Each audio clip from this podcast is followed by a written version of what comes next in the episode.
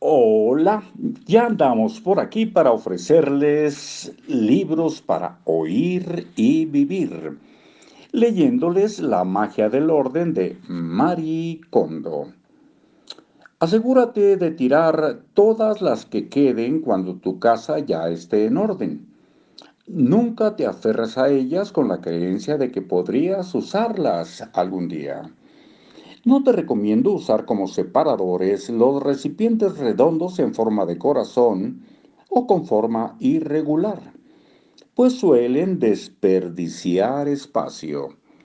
Sin embargo, si una caja en particular te produce emoción, entonces la cosa cambia.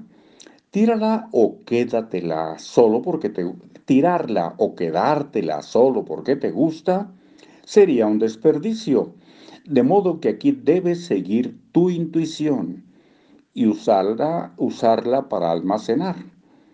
Por ejemplo, usa esas cajas en una cajonera para guardar accesorios para el pelo, o bolas de algodón o un juego de costura.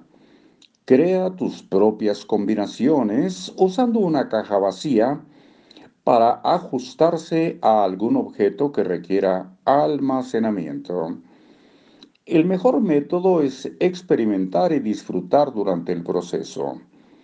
Cuando mis clientes usan de este modo lo que ya tienen en casa, siempre descubren que poseen justo lo necesario para guardar las cosas. No necesitan comprar otros artículos. Claro que hay varios productos fabulosos en el mercado pero de momento lo importante es terminar de poner en orden tu casa lo antes posible.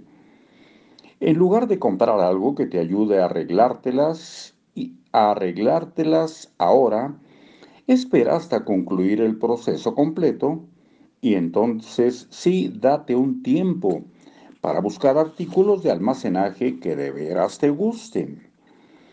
Lo mejor para guardar bolsos es otro bolso. Cuando los bolsos, las mochilas y otros tipos de bolsas no se usan, están vacíos.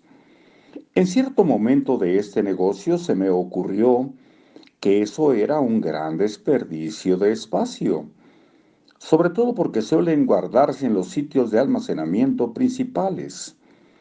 No solo ocupan más espacio porque no pueden doblarse, sino que suelen estar rellenos de papel de seda para que no se deformen.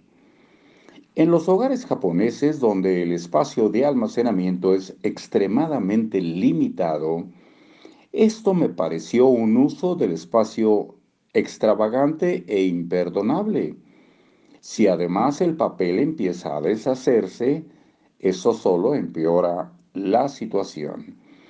Decidida a encontrar una solución, comencé a experimentar. Primero me deshice del papel. Después de todo, deshacerme de cosas que no me dan alegría es la clave de mi enfoque. Y luego probé a llenar el bolso con artículos que estuvieran fuera de temporada. En verano guardé bufandas y guantes y en invierno la ropa para nadar. Estaba encantada de haber encontrado una solución que pareció matar dos pájaros de un tiro, pero al cabo de un año ya había abandonado este hábito. Aunque parecía una gran idea, en la práctica sacar los objetos cada vez que quería usar un bolso de mano resultaba muy engorroso. Y ya fuera, esos objetos se amontonaban en el armario. Aquí nos quedamos y regresamos muy pronto.